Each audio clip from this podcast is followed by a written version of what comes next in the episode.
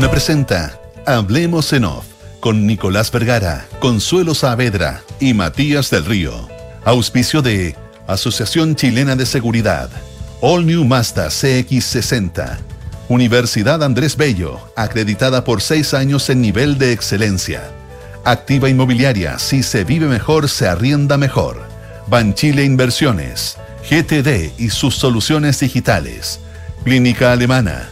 Cámbiate a FP Habitat. Digitaliza el área de recursos humanos con Talana. En Consorcio estamos contigo en tus pequeños y grandes proyectos. Y Mita Renta Car, leasing operativo y renting. Duna. Sonidos de tu mundo.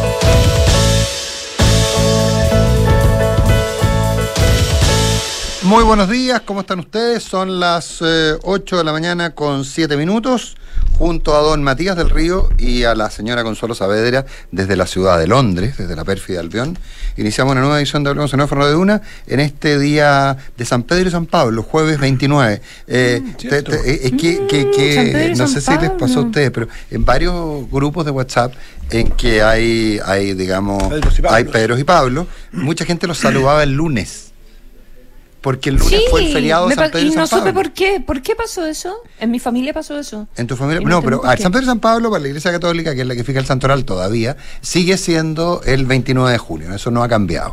Eh, pero recordemos que en la fiesta de San Pedro y San Pablo se estableció durante el gobierno de eh, durante el gobierno militar, durante eh, en, la era de Pinochet, como una forma de homenaje, según recuerdo, al Papa Juan Pablo II fue una trans, claro. Eh, eh, un regalo que le hizo Pinochet. Exactamente, y, por eso era feriado el día de San Pedro y San Pablo. Y, eh, por supuesto, después de, algunos años, la, lógica de homenajear al Papa, al Papa Juan Pablo II, San Juan Pablo II hoy día, la lógica de homenajearlo perdió rigor. Entonces, ¿qué es lo que, qué es lo que, qué es lo que hicieron? Decidieron que se mantenía como feriado, pero se cambiaba de día. No era el 29 de junio, porque era el día que caía 29 de junio, ese día era feriado. Y se pasó a la lógica de los feriados que se pasan para el lunes, ¿ah? que no ocurre con prácticamente ningún feriado religioso, porque ese no es un feriado religioso. Eh, algo similar ocurrió con Corpus Christi, que lo convirtieron en el, en el Día de los Pueblos Originarios pero o, fue parte de la transaca. Pero esa es la razón. Entonces, nosotros tenemos parte de nuestra nuestra mitología local, nuestra nuestro macondo local, nosotros celebramos civilmente el día de San Pedro San Pablo con un feriado, pero no lo celebramos el día en que la Iglesia Católica celebra San Pedro y San Pablo, sino que lo celebramos el día lunes anterior o posterior, dependiendo de qué día caiga el 29 de junio. Por eso que mucha gente que la saludaron por San Pedro y San Pablo el lunes, hoy día San Pedro y San Pablo. buena Y gran, eh, un gran abrazo para mi hermano y mi sobrino. A tus familias de Pedro. Y mis sobrinos, tengo Pedros y Pablos, claro. Yo también tengo hermanos, sobrinos. Es que en Chile yo creo que quien no tiene Pedro y Pablo en su familia es húngaro. Veo. Mi hermano es tan original que él se llama Pedro Pablo, entonces tiene un hijo que se llama Pedro y otro se llama Pablo. entonces a los tres Pedros y Pablos de, mi familia y a todos los que a todos los que a todos los que quiero eh, les deseo un feliz santo hoy 29 de junio y no el lunes. Bueno, ustedes dirán. Ustedes dispondrán. ¿Por, ah, dónde, ¿por dónde nos eh, descolgamos? Eh, ¿Por dónde nos descolgamos? Déjame mirar la pauta porque yo mandé una propuesta, pero no sé si fue aceptada. Eh, ¿Tú la tenés más a mano? Ah, sí. oye, un, un punto que, que, quería hacer, conversando ayer con algunos abogados penalistas, me comentaban, porque yo lo que le dije, oye, a ver, aquí eh, RD va a terminar igual, va a terminar con el fiscal igual pidiéndole una aclaración como ocurrió con la, eh, ¿se acuerdan con Iracy Hasler? Cuando el Hasler también se querella por el caso de la clínica Sierra Bella y el fiscal tiene que pedirle al, tribunal que, eh, que dejen claro que no se trata de, que, no, que es querella, que es, que es imputada y no es querellante Iracy Hasler y se rechaza la participación de la municipalidad, algo similar ocurrió en lo de Vitacura, ojo, que también se... Entonces, eh, lo que parecía una, una, lo que parece ser raro, yo lo pregunté por eso, y me dicen, mira, es distinto, eh, aquí es un tercero, tendría que demostrar el perjuicio y eventualmente podría demostrarlo, o sea, podría haber algún elemento como, para, que, para que lo demostrara, eh, pero el punto más de fondo aquí es que como estrategia judicial, me decían un par de abogados, les parece algo muy bien armado, porque en el fondo pone un marco, es decir, dice, la querella es por estos delitos. ¿Tú te refieres a la querella que hace RD? RD, que presenta RD eh, le pone un cierto marco a la fiscalía, la fiscalía por supuesto puede tomarlo o dejarlo, pero, pero eso está instalado, le pone un cierto marco en el cual deja fuera la, imputación que más preocupa a muchos, que es el de la asociación ilícita. Eh, la mayor parte de los abogados sostiene que la asociación ilícita, la, la posibilidad de la asociación ilícita queda absolutamente desvirtuada porque era una fundación que existía antes. Y es muy raro y no habría sido, comillas, constituida con el fin de delinquir, que ese es el objetivo de la acción ilícita. Pero. Ahora. Ojo, claro. Ojo, hay el cambio de giro. Eh, hay un cambio de giro porque originalmente. y se constituye, y se constituye. recién. En, enero. en enero. Sí, pero no se constituye para, para estos fines. Acuérdate que una de mm. las cosas es que el giro cambia, sería en abril, mayo, no, a mitad del año pasado, junio, a esta altura del año pasado para poder acceder a estos, eh, a estos recursos. Y accede cuando todavía no tiene aprobados los giros. Tiene dos de tres giros, dos giros nuevos. ¿Mm? Así que ahí podría haber, eh, no sé si a su ilícita me queda enorme poder evaluar eso. No, no, a mí también, pero, pero, pero decían que al menos como jugada mediática, en el fondo, para tratar de poner un marco, no es una mala, no es una mala idea. Ahora, aparecen otras aristas, en fin, está bastante más amplio el tema. Está muy, está muy amplio. Em, mm, creo que aquí se está poniendo eh, en, en, cuestión muchísimos aspectos, eh, ¿verdad? Algunos irán a probar em, eh, legales, otros, otros probablemente no, según lo que, lo que se está indicando. Em, y, y, lo que parece lo que parece suceder es que hay que revisar todo el modus operandi, ¿verdad? Y, y, en eso está el, el gobierno. Eh, no sé qué va a. Mm, qué nivel de contención de daños se, se, va a poder hacer. Y me imagino que al final eso se va a determinar por cuán extendido está, estén las irregularidades, si es que alcanzan a otras fundaciones y, y qué otros aspectos eh, involucran y si esto se consigue demostrar como un par de manzanas malas o, o si es algo eh, de verdad mucho más eh, extendido en términos de dar, eh, de dar plata a, a, personas, a personas cercanas. Si el punto, es, el punto es se establece un modus operandi que se llama democracia viva en un lado y se llama de otra manera en otro. Hay un modus operandi. Yo ayer les conté a ustedes por WhatsApp y, les puedo resumir algunas cosas porque estuve conversando con personas de otra fundación que trabajan en Antofagasta que no tienen adscripción política, que no fueron creadas el año pasado, que sí trabajan también en, campamentos y que, y que se encontraron, probablemente hacen el, el mea culpa hoy día de no haberse percatado, no haberle tomado el peso a lo que los obligaron, pero nadie está obligado. O sea, salvo que te ponga una pistola al pecho, nadie está obligado a hacer ciertas cosas. Pero haber hecho ciertas cosas que hoy día obviamente les parecen a esta fundación, y yo he conversado con dos, pero hay una que tengo la carpeta completa, eh, le parece realmente eh, mal lo que hicieron. Y entonces, bueno, tendrán que demostrar que no hubo ni dolo, ni, en fin. Y tiene que ver con eh, que los obligan a contratar personas. Yo les mandé a ustedes algunos pantallazos resguardando los nombres de las fundaciones porque me lo pidieron así, pero... Mm, pero básicamente lo que hacen aquí es que, es que, eh, concursan, que, consiguen recursos que hay disponibles para hacer un trabajo que sí se hizo, de donde reciben mucha plata, voy a decir en torno a 500 millones, porque está por ahí, para no dar ninguna señal de quién es, porque, en fin, y, que firman el convenio, ese es el nombre, los convenios, firman el convenio con el Servio, y, o sea, con el MIMBU, perdón, y al poco andar, una vez firmado el convenio, les llega el mail y esto es lo más curioso que te quiero decir, porque de buena fuente que ni el ministro entiende por qué. El ministro Montes no sabía exactamente que era así, ni, se explica, están averiguando por qué era así. Estamos hablando fuera de democracia viva y de la lógica del, pillo que está haciendo la trampa. estamos hablando de la lógica como era, o como es, y cómo va a dejar de ser, supongo.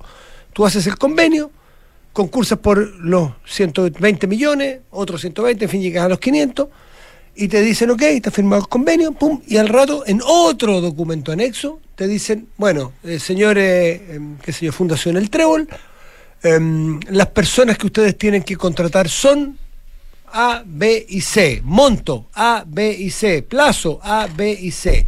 Van copiados en ese correo, que lo tengo, se los voy a mostrar a ustedes aquí. Sí, sí, lo, lo, lo vi, lo vi, lo vi. Van copiados en ese correo ese señor o señorita A, B y C, que van a ser los contratados en la, la Fundación El Trébol. Pero A, B y C son a arroba mimbu.cl. Eso es lo que llama la atención. Entonces son Hasta ahí, hasta ahí yo le encuentro explicación Claro. a todo. Entonces, Ah, después la de eso- Esta persona me decía, a nosotros nos obligaron. No estaba en el convenio. La verdad que no nos pusieron la pistola al pecho ni nos amenazaron que si no lo hacíamos nos quitaban los recursos No, por el, obtenidos. por el tono se da como, como por hecho, que esto es, Y- esto es la práctica, no, no. Háganlo así. digamos. Háganlo y contrata a esta persona que va a copiar en el mail con este sueldo, esta fecha, pa, pa, pa, pam. son profesionales. Son, en el caso que me narraron a mí y me, y me compartieron, insisto, toda la carpeta completa, son personas que sí fueron a la pega, que así es, ¿En sí qué es- consistía la pega? ¿Para que los contrataban para al- algo que tiene que ver con la ejecución del convenio? Y la otra Sí. pregunta que tengo, No cuando ¿no? decían las personas tenían eh, mail arroba mimbu, Mimbu.cl. ¿era porque trabajaban desde antes en el Mimbu? Eso es lo que no saben porque en su momento esta persona me reconoce, no nos hicimos la pregunta porque no lo encontramos tan raro, porque quizás nos faltó expertise, nos falta, ahí, hace hace una mea culpa ahí.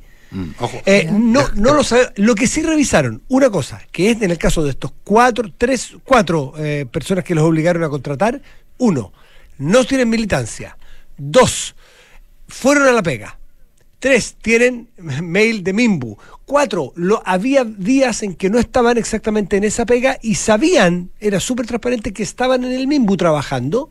No aparecen ni con boleta ni con contrato en el Mimbu esas personas. Y aquí hay una cosa interesante, para que vean ustedes que esto fue un armado que en un principio el que lo hizo no lo hizo pensando en democracia viva, ni lo hizo pensando en cómo irse por dentro, sino que lo hizo probablemente pensando en la forma más eficiente para ejecutar los presupuestos. Fíjate que cuando esto 1, 2, 3 y 4, que trabajaron en la Fundación El Trébol, pero algunos días en el MIMBU, esos días del MIMBU trabajaban fiscalizando justamente los programas, pero no en el Trébol, sino que cruzados. O sea, los que trabajaban en el Trébol, te voy a inventar, tres días a la semana, dos días a la semana trabajaban fiscalizando los recursos que le entregaban a la Fundación X. Los de la Fundación X, los de la I, y los de la I a la Z, los de la Z en el Trébol. ¿Se entiende? Y eso era súper sabido. Esto es muy raro. Esto es, muy Es raro. rarísimo. Ahora, y, y te quiero hacer una, un aporte. Todo esto es súper respaldado por documentos No, y por, su- mails, les quiero decir. Y te quiero hacer una, una, un- una, una, una adicional. Eh, Tú sabes que eh, cuando un abogado, la- un, un aboga- un abogado laboralista, eh, tú lo consultas, por alguien lo consulta por un problema con un trabajador eventual, por ejemplo, con alguien contratado honorario, que eh, pretende ser de planta, uno de los elementos probatorios que son eh, válidos y que casi ya es como básico, tener correo institucional. Entonces, que la- el, la- el vínculo laboral para muchos juzgados del trabajo se prueba Nicolás. por el hecho de tener Ya. eh, eh, Déjame- un mail institucional. Déjame decirte Entonces, más, es muy Consuelo, raro. Yo no sé si les alcancé a mandar el pantallazo de, de este mail, pero No, eso no. uno, en la persona contratada, A, B y C le llamé yo, eh, tienen ar- arroba mimbu.cl y fueron puestos a trabajar en esta fundación El Trébol, que es un invento que yo hice el Trébol. Pero tiene otra cosa increíble, que cuando la persona A, en la mitad del convenio, iba a trabajar 15 meses establecido por este contrato anexo, en la mitad decide renunciar, es el Serviu, confirma membrete y fecha y sello, hasta sello de agua, estoy exagerando, la jefa del Serviu le envía una carta al Trébol y le dice, señores Trébol, eh, eh, a- con fecha de hoy, 29 de junio de 2023, la señora, señorita A, ha renunciado a su trabajo. Ruego a ustedes considerar el proporcional para su liquidación de fin de mes. Punto.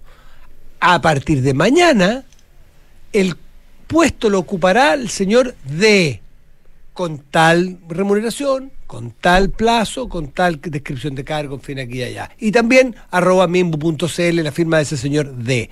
O sea, a ese nivel es quién era dueño de los cupos que decidían, eh, informaban cuando renunciaba a tu trabajador. Imagínate que te... A ver, ¿Te y, fijas? espérate, a- eh, esto se presta para eh, em, mucha arbitrariedad. No sabemos, por ejemplo, Eh, Consuelo, si es que A, B y C y D, una vez que recibían el sueldo del Trébol, no del Serviu, devolvían la mitad de la plata a la persona que los colocaba. No lo sabemos, no tengo por qué suponer que sí o que no. O, o, o por qué. Lo que eran profesionales que hacían la pega, en este ¿O por caso, ah, en este caso, perdón. Porque, hay- pero por otra parte, porque ayer, cuando estuvimos hablando de esto, eh, a propósito del eh, ministro Montes, que le parecía eh, complejo este diseño de personas que trabajaban en la fundación y en el MIMBU eh, al mismo tiempo, o personas del MIMBU contratadas por la fundación, o este modelo que en el fondo tú estás describiendo, ¿verdad? Nosotros dijimos, eh, y, que a su vez eran quienes supervisaban los proyectos, los convenios. Y hablando de esto ayer, eh, el Nico dijo, ah, pero mira, resulta y, que, un auditor te lo había comentado, eh, ¿verdad? Eh, ah, pero esto puede ser, por ejemplo, en el mundo de qué es lo que era, de los árbitros, no me acuerdo, que... eh, Eh, o- o- obras públicas. de obras públicas, Inspectores entonces. en concesiones y cosas por el estilo. Eh, Exacto. Y dijimos, porque nos parecía que si la fundación eh, nombraba a la persona que lo iba a supervisar y le pagaba a la persona que lo iba a supervisar y era juez y parte, entonces mal podía autosupervisarse, ¿verdad? Desde el Es que mismo. no eran, en, en esta fundación El Trébol, A, B y C, no eran jueces. Acuérdate, ellos eran jueces en otra fundación, aquí eran profesionales. Entonces me lo está No, no, diciendo. no, pero no me dejaste terminar. Lo Sí, que estoy diciendo, Entonces, lo que ese estoy diciendo es que eh, los nombra, ayer decíamos que, ah, bueno, pero si los nombra el eh, Mimbu, ¿verdad? Eh, sí, al menos estarían eh, haciendo el trabajo que tienen que hacer, ¿verdad? O sea, Sí. se incorpora dentro del costo del proyecto y eh, esto suponiendo que esto funcionara bien, estoy tratando de ver si hay alguna posibilidad de que una vez que se eh, investigue bien por la justicia se diga, bueno, es eh, extraño el modus operandi, pero no necesariamente es un delito, eh, digamos. En este caso sí funcionaba bien. En este caso, quiero insistir tres y cuatro veces porque habrá otro caso. Ah, ¿y el donde- trébol encuentra que funcionaba bien? Es que el trébol. El trébol, es una ficción el trébol. Sí, probablemente. Es una favor. ficción, Sí, es empiezan una ficción. No, el eh, trébol. no es que creían. En el trébol, y una vez que terminaron los proyectos, porque habían- han terminado algunos proyectos, nunca tuvieron reparos, porque esas personas sí trabajaron y sí hicieron la pega a la cual, a la cual fueron. Sí, es muy, es muy, es muy loco. Pero tres días a la semana trabajaban en otra cosa En que era otra supervisar a supervisar. otras fundaciones. Inventé dos y tres, ¿ah? No sé si eran horas extras. Bueno, qué sé yo. un día, da lo mismo. La pega, Una vez cada 15 La pega que Un par que de hacer. horas. Y esta gente del trébol me dice a mí que es probable, no han hecho la, la- la- probablemente el análisis exacto. Ellos cuando se cuando obtuvieron los recursos para hacer el proyecto descrito, iban a tener que contratar profesionales también. A lo mejor elegidos por ellos, no elegidos por el Sí, no, Ministerio la de Vivienda. Si no, una agencia de empleo, el, el MIMBU no es una agencia. El Pero- que asigna un no, recurso si no, es una agencia de empleo. No, si no, no estoy defendiendo el modelo, estoy No, no, narrando no, un no. modelo Lo que está es, explicando, que es sí. rarísimo, Sí, sí, que es rarísimo. Y yo estoy El mismo haciendo pone la las personas y las paga el, el, el trébol. Y el trébol, ¿cómo las paga? Con la plata que recibió del MIMBU. Y la gente trabaja para el convenio del trébol, pero también trabaja para hacer Sí. otras cosas. Pero para fiscalizar a otros que reciben plata igual que el trébol y, se- y, y- y juegan a, la- a la cita musical. Oye, ¿Qué y- le dio esto y por qué? ¿Y por qué de esa modalidad? ¿Y por cuánto tiempo funcionó? Eso es lo que ¿Y está... funciona en todo el país? O sea, ¿siempre es Esto- así esto con, con los convenios? Esto es en Antofagasta, sí. Esto en Antofagasta. Esto es en Antofagasta, Mm. claro. Tal cual. Loquísimo. Loquísimo. Oye, eh, sí, me- yo ayer lo traté de entender, le traté de buscar el lado positivo. La verdad que no le encontré ni el lado positivo ni el lado negativo. ¿ah? Me, me, me, compliqué mucho con tratar de entender porque me parece un- una sin razón. Eh, oye, hay otro elemento también que, que, eh, que empieza a aparecer, que es que hay eh, fundaciones que funcionan muy bien en todas partes, salvo en una. Mm. ¿Mm? Eh, la Fundación para la Superación de la Pobreza parece que funciona muy bien en todas partes, Ya. salvo en Antofagasta. Ah, tam- ah. mira, ya, no, no tenía noticia yo. No, no, sí, que, que por el fondo, eh, y ahí hay un tema, bueno, vamos, tenemos la posibilidad de, de- de conversar marginalmente al menos sobre el tema eh, en un rato más, así que guardémoslo para allá, pero, pero daría la impresión que aquí que además están empezando a producirse situaciones como esa. Claro, ¿qué es lo que pasa en Antofagasta en particular y qué es lo que pasa eventualmente? Y la Fiscalía decidió abrir una investigación de, oficio por los antecedentes em, que había en la prensa y el Ministerio ahora va a, recabar información y se lo va a entregar eh, también y se va, em, se va a investigar qué pasa con la Fundación Urbanismo Social ya que una fundación que tiene muchísimos años de trayectoria trabajando en, en campamentos, eh, por el hecho de que había militantes de RD eh, que luego estaban en, eh, que fueron nombrados Ceremi en el Maule. En el Maule. esa persona se inhabilitó en, en, las votaciones, qué sé yo, es algo que ha estado subrayando mucho Fidel Espinosa, el, el, senador socialista. Pero también la pregunta es qué pasa con urbanismo social y si los vínculos que tenía con RD le ayudaron a ganarse proyectos eventualmente también en Antofagasta. Eh, Entonces empezamos a, tirar de un hilo bien complejo. No sé. bueno, se va a tener que se va a tener que revisar todo lo más que, que, se pueda cambiar los métodos sin, sin duda. Y el problema es que estas cosas son lentas. Entonces también creo que mm, en, esta típica cosa de pagan justos por pecadores van a quedar muy frenados o sea yo entiendo que muchos trabajos que se hacen en terreno yo no veo a ninguna municipalidad a ninguna ninguna seremina asignándole ningún recurso ni siquiera a la fundación eh, que se preocupa de la gente en situación mm. de calle en los días de 20 grados bajo cero, digamos. ¿Y qué decir de.? No, no, no, no, nadie va, nadie va a querer arriesgar su honor, o su honorabilidad por esto. ¿Y qué decir de personas, chilenos, chilenas, profesionales normales que trabajan en su pega y arman fundaciones para ir en ayuda a, una cantidad de cosas determinadas? No, bueno, yo ya eh, con un par y que, Claro, que no van a querer participar en fundaciones porque te van a asociar, digamos, al, tráfico de armas. Y, la, fundación, de aquí, y de aquí a, de, claro, porque la justicia es lenta, entonces. Eh, y queda el nombre de, pues. aquí a que esto, de aquí a que esto se, se, aclare, ojalá que el Ministerio Público y, bueno, evidentemente también el Ministerio mismo, eh, el Ministerio de Vivienda, eh, pueda, mm, eh, pueda revisar todo lo más rápido posible, porque, porque son no son las platas políticas, o sea, esto tiene que ver directamente con beneficios que eh, tienen que recibir las personas que más lo necesitan en este caso, que son las personas más pobres. Una, una aclaración chiquitita, eh, el trébol no funciona solo en Antofagasta. Esto que yo narré, los documentos que yo tengo son en relación a su operación en Antofagasta, pero han trabajado en todo Chile y, fuera de Chile. Pero hay una buena, pero hay una buena pregunta ahí. Entonces, el trébol, que insistimos, una ficción que inventó el río, eh, el trébol. Una más solo, solo, ha tenido, solo ha tenido este sistema de dobles contratos, por llamarlos de alguna manera, en Antofagasta, no en el resto. Eh, no son dobles contratos, no tienen ningún, es que es re importante, no tienen ningún contrato en el mismo, estas personas no aparecen en el registro. pero tienen una doble función. Eso sí. supervisar a otras fundaciones y trabajar para esta fundación. ¿Eso lo, han visto solo en Antofagasta? Lo voy a preguntar. 8 eh, de la mañana, 29 minutos.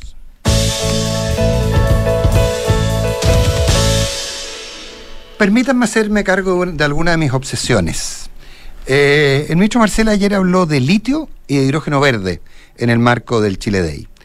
En el caso del litio dijo, eh, tenemos toda esta discusión un poco cargada ideológicamente. Pero resulta que hay muchos actores, muchos inversionistas interesados en entrar a la industria del litio en Chile. Eh, cuando dice esto el ministro Marcel, se cuida porque dice, tener una discusión ideologizada. Hay quienes, eh, a propósito de si es el Estado o no, dice, a pesar de la norma que pusimos, a pesar de, la, de la obligación de que el Estado sea minoritario, hay muchos inversionistas interesados. Yo creo que ese es un dato que, habría que ver si resiste archivo, ¿eh? porque hay inversionistas interesados, pero básicamente los que están, y, eh, y, no, y no, no hay una avalancha de gente queriendo asociarse con el Estado para iniciar procesos de litio. Pero, pero independiente de eso, cuando, cuando Marcela habla de que, de que esta es una discusión un poco cargada ideológicamente, ¿se refiere solamente a quienes sostienen que no puede existir el monopolio estatal? ¿O también se refiere a aquellos que sostienen que la única forma que se opere es mediante monopolio estatal? Eh, eh, eh, porque lo dejo abierto, porque yo estuve con gente que lo escuchó y lo interpretaron de las dos maneras pero mayoritariamente lo interpretaron como que nos está, por una discusión ideológica nos estábamos perdiendo un recurso. Y también habló el ministro Marcelo, textual, sobre hidrógeno verde. Creo que en Chile no estamos tomando el peso a la oportunidad que este cambio que está teniendo la economía mundial significa para Chile. A veces en Chile hablamos de hidrógeno verde como si fuera una cosa de ciencia ficción. Y resulta que en Chile tenemos 40 proyectos en desarrollo de hidrógeno verde. Sí, hay 40, quizá un poco más, en distintas etapas. Claro, claro. Eh, en distintas etapas, pero En hay. distintos lugares. Sí, sí, en distintos lugares, pero, pero, pero hay específicamente algunos que ya están mucho más que, eh, mucho más que en, en- en etapa de, de desarrollo. ¿ah? Eh, están ya, ya empezando embrionariamente a producir algunos o combustibles sintéticos u otras cosas.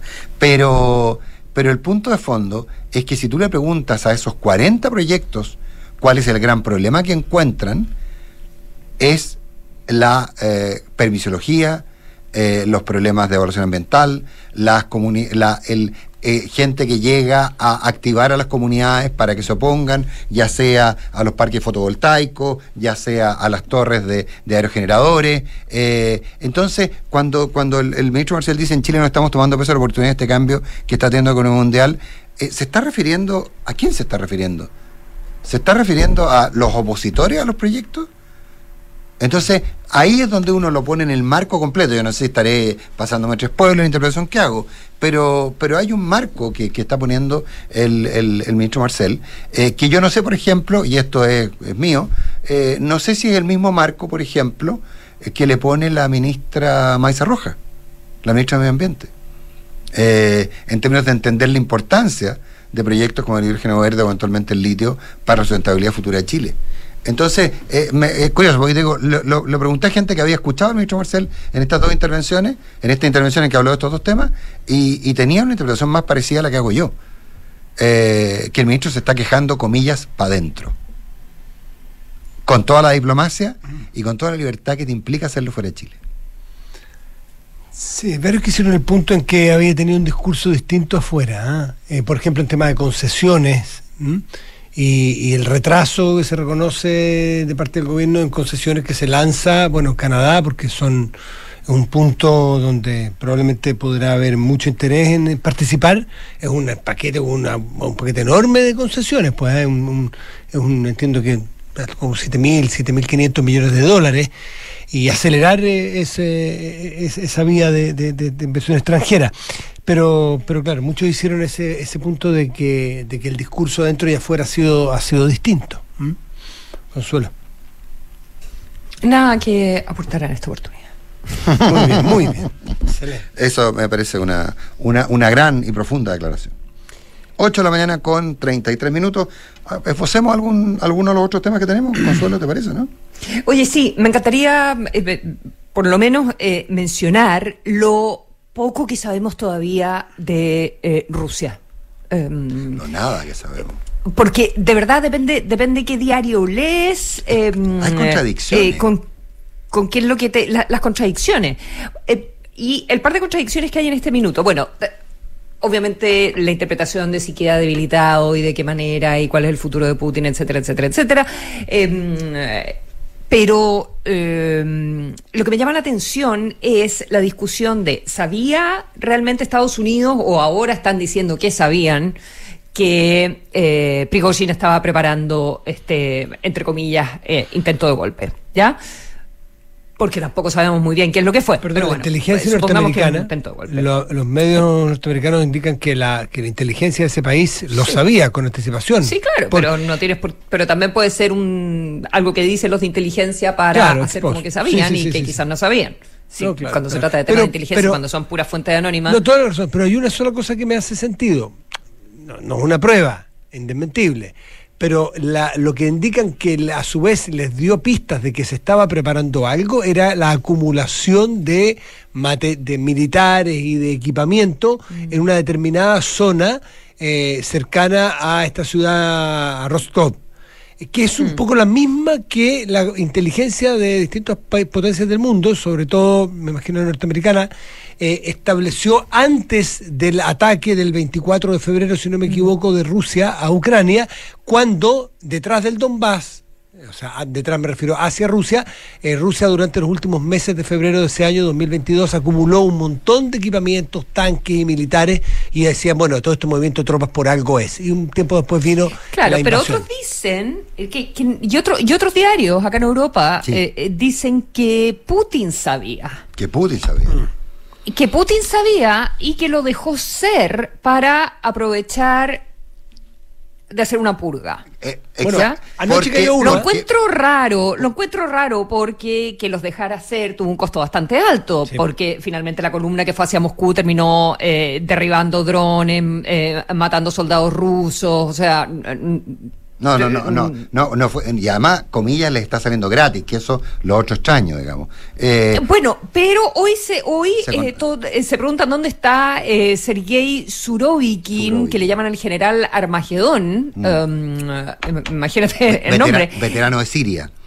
Veterano de Siria, de ahí viene su nombre, exactamente, y es el, eh, bueno, a él le encargaron primero el diseño de la, de la operación en Ucrania, luego lo dejaron eh, eh, trabajando con, con los Wagner, era como el nexo, y tengo entendido que era el, el, el director de la Fuerza Aérea de, de Rusia. Bueno, como sea, está desaparecido. Eh, hace tres días que no se sabe de él. Y, y parece que hizo una declaración por video de esas como Hizo una declaración de por esas video, con que llamando- lo- lo que no se lo que no se ve es la punta de la pistola que lo está apuntando, pero Eh, Claro, llamando a que los Wagner depongan, ya a que bajen, a que bajen las armas y que eh, se allanen a las negociaciones, etcétera, etcétera.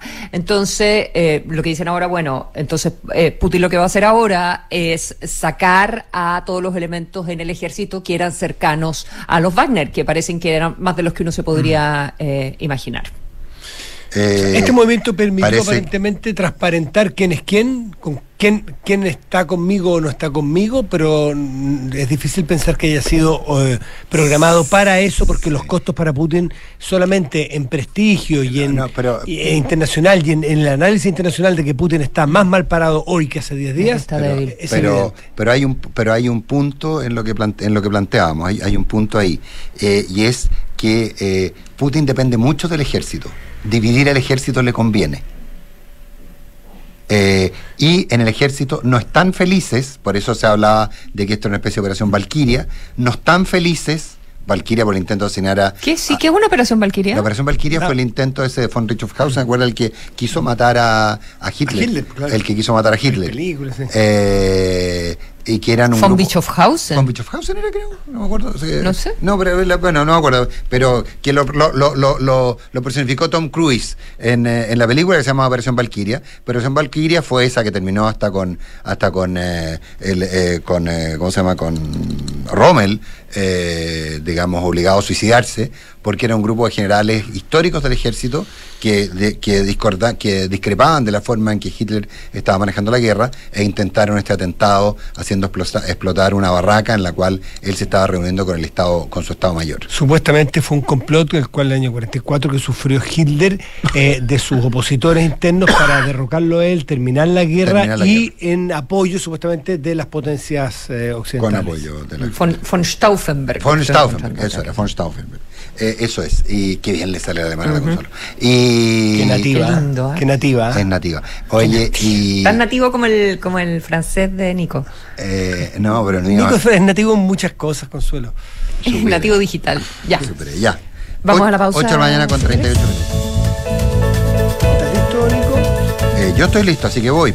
Eh, a mí me tocan cuatro día, te, te cuento. Tener tu caso de apartamento propio es posible con el crédito hipotecario de consorcio. Hasta 30 años de financiamiento con tasa fija. Obtén asesoría con ejecutivos especialistas. Simula y solicita en consorcio.cl. Y te les quiero decir que mm, vive tu- su diseño. Esto se me cerró, perdónenme. Vive su diseño sofisticado y la potencia de sus motores en todas sus versiones. All New Mazda CX60, crafted in Japan. Gestiona fácilmente las solicitudes de vacaciones de tus colaboradores con Talana y dedica más tiempo a tu equipo. Conoce más en talana.com. Los amigos de GTD nuevamente nos sorprenden. GTD distribución- es distribuidor Starlink autorizado.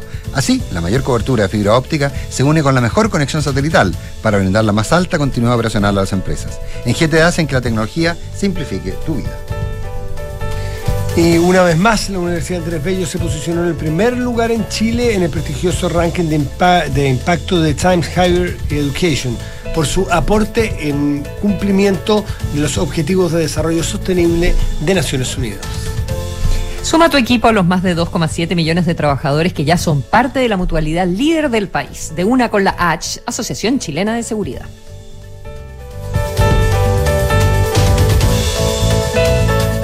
Atreverse no es fácil, más cuando debes invertir. Pero cuando inviertes en Banchile Inversiones, no estás solo, estamos contigo. Porque creemos que invertir es para todos, no solo para expertos, para todos. Solo hay que atreverse. Invierte en tus metas, invierte en tus sueños. Estás en Banchile Inversiones. Atrévete a invertir.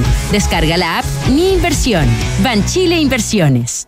La marca Banchile Inversiones comprende los servicios prestados por Banchile Corredores de Bolsa CA y por Banchile Administradora General de Fondos CA. ¿Sabes qué es Design to Rent? El nuevo modelo de inversión de activa inmobiliaria para quienes desean invertir a largo plazo y lograr independencia financiera con rentabilidad por sobre el mercado, basado en el concepto de multifamily, con éxito en Europa y Estados Unidos. Combina diseño más espacio, equipamiento especial para el arrendamiento y fácil mantención, y administración especializada que cuida tu plusvalía. Infórmate en www.d2r.cl. Design to Rent de Activa Inmobiliaria. Si se vive mejor, se arrienda mejor. Creado con el alma. All New Mazda CX60. El primer SUV híbrido enchufable de Mazda. Con un diseño sofisticado y elegante hecho a mano por artesanos japoneses. Prepárate para sentir la potencia de sus motores. Conócelo en Mazda.cl. All New Mazda CX60. Crafted in Japan. Derco Center. Somos GTD y sabemos que cada empresa, sin importar su tamaño, tiene múltiples necesidades. Por eso, diseñamos soluciones que se adapten a sus desafíos y, por sobre todo, que nos permitan poner nuestra tecnología al servicio de cada una de sus metas. En GTD, creemos en las empresas y las acompañamos día a día, porque en el camino hacia el éxito vamos juntos. GTD. Hacemos que la tecnología simplifique tu vida.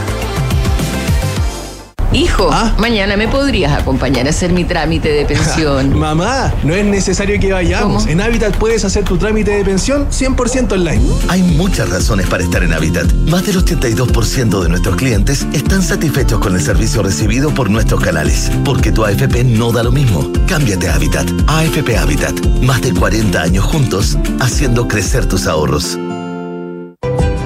Universidad Andrés Bello fue reconocida como la mejor universidad chilena por el prestigioso ranking de impacto de Times Higher Education, que mide el aporte al cumplimiento de los Objetivos de Desarrollo Sostenible de Naciones Unidas. Un orgullo para la universidad, que desde su quehacer aporta la construcción de una mejor sociedad. Universidad Andrés Bello, acreditada a nivel de excelencia en todas las áreas. Ay, estoy feliz con mi auto nuevo. ¿Cuál te compraste? No, nada de comprar aquí. Me suscribí al Renting Mitago. ¿Suscri qué? En el Renting Mitago, pues. Mira, pago en mi cuota mensual la patente, el seguro, las mantenciones, acumulo millas y tengo arriendo gratis en Mita. ¿Todo incluido en la cuota? Tal cual. Y además, prepagué un monto y rebajé mi cuota mensual. ¿Eh? ¿Cuánto gastáis por tu auto al mes? Así que ya sabéis, suscríbete, maneja y... Suscríbete tú también en mitago.cl. Esta va a ser tu pieza. ¡Oh, papá! ¿Y puedo poner mis pósteres en las paredes? Claro que sí, hijo. ¿Y crees que podemos sacar el paso del patio y hacer un hoyo gigante para jugar a las escondidas? hijo, esta es nuestra casa. Ahí podemos hacer lo que queramos. La diferencia entre vivir en una casa y en tu casa está en el crédito hipotecario consorcio. Hasta en 30 años con tasa fija en consorcio.cl. La aprobación y otorgamiento sujeto a la evaluación y confirmación de los antecedentes al momento de solicitarlo, de acuerdo a la política comercial vigente. Revisa bases legales en www.consorcio.cl. Infórmese sobre la garantía estatal de los depósitos en su banco o en www.cmfchile.cl. En Chile, la violencia y la sobrecarga de trabajo explican el 90% de las enfermedades mentales laborales. Cuida tu organización, nosotros te ayudamos. Inicia el protocolo de riesgos psicosociales en saludmental.h.cl. Las mutualidades de empleadores son fiscalizadas por la Superintendencia de Seguridad Social www.suceso.cl. Con Talana, la más completa plataforma digital de recursos humanos, ahorras tiempo y costos. Simplifica tus tareas del día a día con las soluciones del ecosistema de Talana. Dedícale tiempo a lo que más importa, los equipos y las personas que lo conforman. Únete a las miles de empresas que ya han digitalizado su área de recursos humanos con Talana. Conoce más en talana.com. Recuperemos y revitalicemos nuestra ciudad. Este 5 y 6 de julio, te invitamos a la decimosegunda Conferencia Internacional de Ciudad. Invita invitados internacionales compartirán experiencias y herramientas que nos permitan proyectar y avanzar en materia de bienestar territorial y desarrollo económico de las ciudades. Infórmate y participa en conferenciaciudad.cl. Organiza Cámara Chilena de la Construcción. Hablemos en off. Nicolás Vergara, Consuelo Saavedra y Matías del Río están en Duna. Claro, con todo gusto. Design, Design to Rent de Activo Inmobiliaria, el concepto multifamily exitoso en Europa y Estados Unidos y está en Chile. Ideal para inversionistas y arrendatarios exigentes con administración especializada que cuida tu propiedad. Infórmate en www.d2r.cl. Si te preguntas cuándo empezar un APB, bueno, es porque llegó el momento. Ingresa en banchileinversiones.cl, infórmate y comienza tu ahorro provisional voluntario. Hoy es siempre el mejor momento. Tienes pendiente realizarte una endoscopía, agenda tu examen en Clínica Alemana de la Dehesa y accede a modernos pabellones y un equipo médico con vasta experiencia para entregarte un diagnóstico preciso y rápido. Más información en clínicaalemana.cl. Si es tu salud, es la alemana. Hay muchas razones para estar en Habitat. Más del 82% de sus clientes están satisfechos con el servicio recibido. Porque tu AFP no va lo mismo, cámbiate a Habitat. AFP Habitat, más de 40 años juntos, haciendo crecer tus ahorros. Los números hablan por sí solos y el Renting Mita Go es su mejor opción para tener tu auto nuevo con todos los trámites y los mejores beneficios incluidos en una cuota mensual, la cual puedes disminuir considerablemente con un prepago. Cotiza en mitago.cl, suscríbete, maneja y go. 8 de la mañana con 47 minutos, hablamos en off en Radio Duna. Andrea Repeto, de cuerpo presente después de muchos años. Sí, la verdad que han sido años, así como pre-COVID, pre muchas cosas. Pero muchas cosas. Ahora, como- como es tan extraordinario, vamos a tener que mutar el rol y vamos a convertir a nuestra panelista, amiga de la casa, en entrevistada más bien, eh, a partir de que la coyuntura manda. Así parece. Porque estamos por esas casualidades del destino con la presidenta de la Fundación para la Superación de la Pobreza, que, a quien han sacado a bailar en este en esta situación coyuntural derivada de la Fundación Democracia Viva. Sí, muy lamentable porque es un baile al que yo creo que nosotros no pertenecemos. Eh, no sé por dónde quieren partir. A ver, eh, eh, a ver, yo quiero, eh, yo quiero entender una cosa.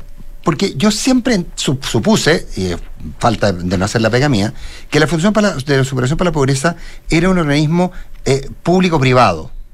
Y que de hecho, el nombramiento de su presidente siempre tenía participación el gobierno turno. Era solo por sacar una conclusión, ¿eh? por, las afinidades que, teni- que, te- que tuvieron los presidentes en cada uno de los periodos. Sí, bueno, no es así, la verdad. Eh, es una fundación que es público-privada en el sentido que nació al alero del Estado. Esta es una fundación que nació eh, a, a principios de los 94. años 90, claro, El el año 94, luego de una comisión eh, a la que convocó el presidente Frey en ese entonces, a un grupo transversal eh, de personas a pensar los, pobreza, los problemas de la pobreza en el país. Y ellos hicieron un informe, un conjunto de recomendaciones, y una de las recomendaciones fue que existe que las capacidades profesionales en el país no están extendidas de manera eh, equitativa, que hay muchos lugares vulnerables, aislados, eh, donde los municipios no tienen capacidad para poder trabajar con las distintas comunidades y es donde se creó eh, ahí el programa Servicio País que lo maneja la Fundación. La Fundación es una fundación privada, pero que nació al alero del Estado y que tiene esta cosa especial que eh, recibe fondos eh, directamente del Estado. Eh, hay un, a través del MDS y convenios con otros ministerios, pero el MDS-F hoy día eh, de manera principal, en que está una línea en la partida del presupuesto. Es el Ministerio de Desarrollo, Desarrollo social. y familia, eso sí, gracias. Eh, entonces nosotros pasamos por muchos eh, ojos en esto, eh, pero no es cierto que, el, que, haya una relación con el gobierno de turno en ese sentido. Eh, esta es una fundación que tiene sus estatutos propios, que ha cuidado de ser transversal, de no tener nexos políticos. de, nosotros no le preguntamos, nosotros trabajamos con los últimos siete gobiernos independiente de su color político, estamos en los 100 municipios más vulnerables del país, independiente del color político del alcalde. A nadie le preguntamos si está eh, inscrito en un partido político, porque no es nuestro trabajo.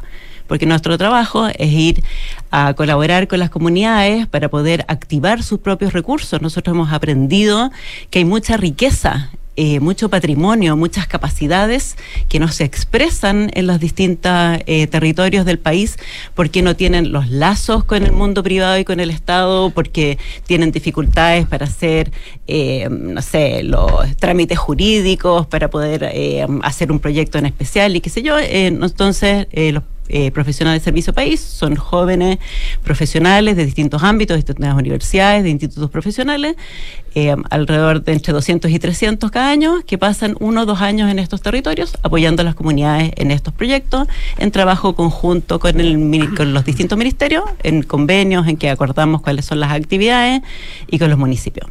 Y hemos ido en estos casi 30 años eh, comprendiendo mejor lo que es la pobreza, cambiando la manera que trabajamos, innovando, porque la pobreza ha mutado, la experiencia de la pobreza es distinta y la comprensión que tenemos en el país de lo que es la experiencia de la pobreza también ha ido cambiando. Eso es lo que hacemos eh, y esa es nuestra relación Andrea, con el ¿cómo Estado. tomando el, el- el ejemplo que hoy día está tan en- de- bajo el foco, el de democracia viva y, y el modo operandi que hasta aquí vamos sabiendo que tiene, falta probablemente conocer más. ¿Te suena algo de eso en cuanto a, concursabilidad, a recibir fondos, a cómo se rinden, a que te exija el ministerio determinadas cosas, por ejemplo, poner profesionales desde el ministerio que los tenga que pagar en la fundación?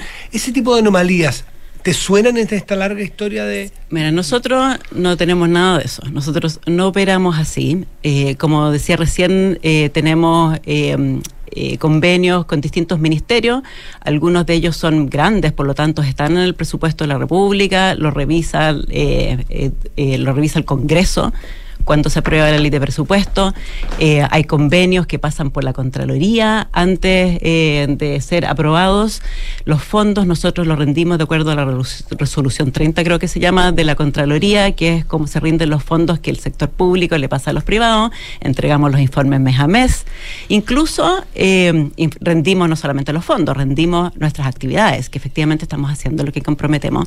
E incluso pasamos hace par de años atrás, si no me equivoco, eh, en este sistema de evaluación de programas sociales, cuando se dice que cerrar los programas mal evaluados, bueno, nosotros pasamos recién por eso, fuimos, eh, tenemos una evaluación positiva. Eh, entonces, eh, ¿qué es lo que ha ido sucediendo? Esto es una teoría que yo tengo, Matías, con la experiencia desde mirando con el trabajo con el Estado, en este caso en particular. Eh, nosotros empezamos a trabajar con estos convenios de los que se habla para trabajar con campamentos en Antofagasta hacia fines del año 2020 con el gobierno de Piñera. Con la migración en esa zona se desbordó la, la- la situación de campamento. Eh, esta es una emergencia. Eh, hay personas que requieren eh, habitabilidad, agua, eh, acceso a servicios básicos, acceso a las escuelas, atención en salud y tú no puedes dejar a esas personas abandonadas. Y entonces el ministerio y en, Antofagasta en particular empezaron a pedir ayuda, más ayuda de la que ya estábamos prestando a distintas instituciones. Y nosotros eh, firmamos convenios entonces con ellos, al igual que otras fundaciones que ya trabajaban en el territorio, que lo conocen, que tienen expertise. Y yo creo que lo que sucedió es que eh, para poder llegar a más lugares, para poder hacer más cosas, eh, quizá para agilizar, invitaron de manera abierta a muchas más fundaciones, algunas de ellas que sí tienen la expertise en hacer estas cosas y algunas, como aparentemente es el caso de Democracia Viva, que no lo tenía. Eso ocurrió a, a contar de cuándo. Ahora, ahora no, nosotros, no hay convenios del 2023, esto es 2021 y 2022. O Por sea- lo menos el caso de la Fundación. O sea, fines de la administración Piñera, inicio de la administración. No, partió a fines de la. eh, en, en octubre del 2020 partimos nosotros. Allá. Ah, eh, ah, exacto. Y este, este aumento de los convenios, esta extensión de los convenios ha sucedido en este gobierno. O sea, partieron, pero se han ido creciendo y han crecido de manera importante. Y es ahí donde entraron muchas otras fundaciones, algunas más nuevas, eh, sin la experiencia, otras nuevas con intención de trabajar en estas cosas, y otras más antiguas como nosotros que ya teníamos eh, un trabajo en el territorio. Esta, disculpen el paréntesis del tema anterior, Consuelo Nicolás, esta fundación, el TREOL que les mencioné yo, también el primer, los primeros recursos que recibió fue en la administración anterior.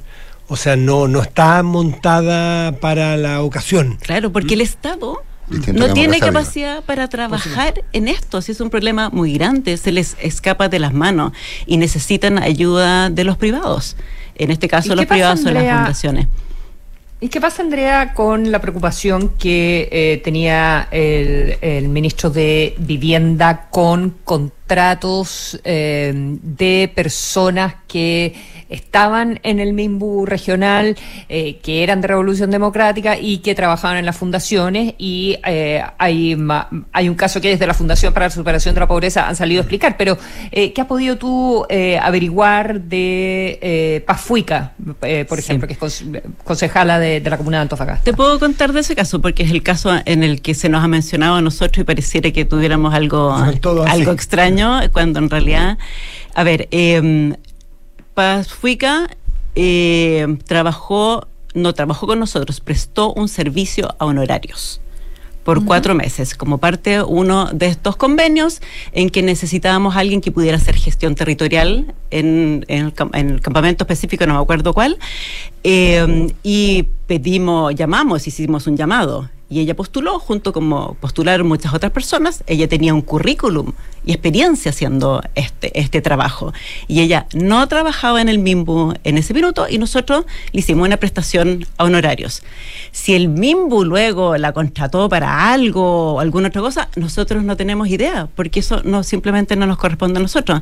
Esto es como cuando uno le pide a alguien que te ayude a reparar una cosa en la casa, el techo de tu casa, una gotera, un gaffiter, qué sé yo, eh, tú lo contratas. No le preguntas cuál es su partido político, porque es completamente irrelevante. Tú no le preguntas con qué más estás trabajando. Yo tengo tu currículum, tengo tu expertise y tus capacidades, pero si el MIMBU hizo algo después, eso no nos compete a nosotros. No se los impusieron, como Nada. el caso que yo acabo de narrar. Nadie les dijo, contraten a Pafuica. No, nada. Ella, ella mandó su currículum junto con otras personas y nos pareció que era la persona más adecuada. Ella cumplió con lo que se le pidió.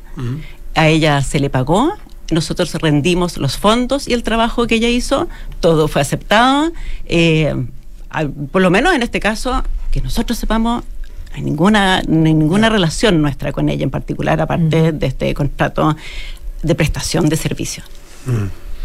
¿Ustedes descartan que en el caso de la Fundación para la eh, Superación de la Pobreza eh, hayan eh, eh, ganado convenios por eh, vínculos políticos de, de gente que trabaje en, en los proyectos en alguna región? Nosotros tenemos tanta historia, tantos convenios con tantos municipios de distintos colores, con gobiernos de distintos colores. Nosotros, a chiquillos de servicio país, no les preguntamos si están en un partido político, no. Nada de eso es relevante. No es la forma que operamos. eh, no, no veo por dónde nosotros pudiésemos estar en eso. Nosotros tenemos un trabajo con el Estado porque tenemos un compromiso con el país. Nuestro compromiso es con el país y con las personas en vulnerabilidad y en tratar de colaborar para poder eh, superar esa situación. Nos llamamos la Fundación para la Superación de la Pobreza justamente por eso. ¿Y cómo, y cómo, y cómo te sientes como presidenta del- de, de la Fundación que eh, salgan a la, a la palestra? O sea, con toda honestidad, estoy enojada. Estoy tratando de contener que no se me note demasiado. Eh, eh, y creo estoy preocupada. Creo que nosotros no estoy preocupada porque vaya a aparecer alguna cosa, ni mucho menos. Estoy preocupada por lo que significa la relación de la ciudadanía con las fundaciones. Cuando aquí se mete al saco a todo el mundo, eh, se está buscando, aquí se está buscando un hilo político y eso, cuando uno lee eh, lo que ha aparecido en los distintos medios, eh, nos explica lo que hacen las fundaciones, nos explica su valor, nos explica sus rendiciones, nos, recu- nos explica los mecanismos que pueden No, haber. se convierte todo en Solo una cosa se está oscura. buscando dónde está esa persona que está en un partido político que trabajó con no sé qué, no sé dónde, no sé cuándo. Eso es lo que se está buscando. Y no es lo que nosotros hacemos. Y no es lo que hace. Nosotros tenemos alianzas, somos parte de la comunidad de organizaciones solidarias, la COS, eh, en que hacemos trabajo. eh, de verdad, la colaboración que le hace el país, las fundaciones, eh, ha quedado dañada. Eh, y eso es lo que más me preocupa, ese es mi sentimiento más profundo.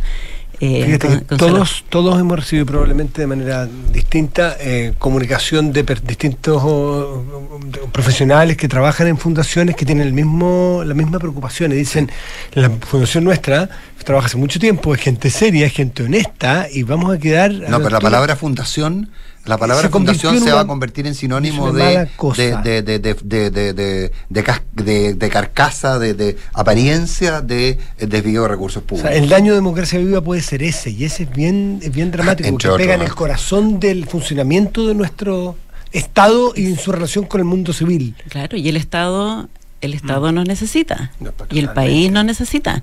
Eh, y trabajamos con rigurosidad, con seriedad, y como les decía, nosotros rendimos todo, cada peso, nos evalúan, nos miran, ¿Y qué tenemos se puede- ¿Y qué espacio de mejora entonces está, está proponiendo el Ministerio para, mm, para evitar casos como, como el que se está investigando en Antofagasta? Sí, yo creo que donde, mm, donde puede estar la problemática es en estos convenios que se entregaron con asignación directa sin haber tenido un registro claro antes de quienes efectivamente sí tenían las capacidades para hacer Ya. las tareas que se requería hacer o no. Yo creo que los controles quizás me parezcan más cosas y nosotros, por cierto, estamos disponibles porque nos quejamos, debemos contarles que nos quejamos harto de la burocracia adentro, que hay que rendir cada papelito y qué sé yo, pero al final la- la burocracia es la que nos protege.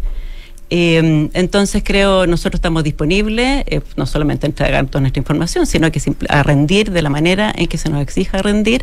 Y creo que desde parte eh, del ministerio, o por lo menos en esta seremía, no sé si uno puede hablar por el ministerio completo, en esto de estar metiendo el saco a todo el mundo, eh, de si de que tienen que hacer un control mucho más claro de qué es lo que requieren y quién es capaz de hacer eso de la manera más eficiente y más eficaz, porque no son solo recursos públicos, sino que son recursos públicos para las comunidades en vulnerabilidad. Bueno, pasamos. Andrea Repeto, Gracias, millón de gracias por estar con nosotros. Consuelo Matías, nos vemos mañana. Buenos días. A usted, gracias. por el espacio. Muchas gracias.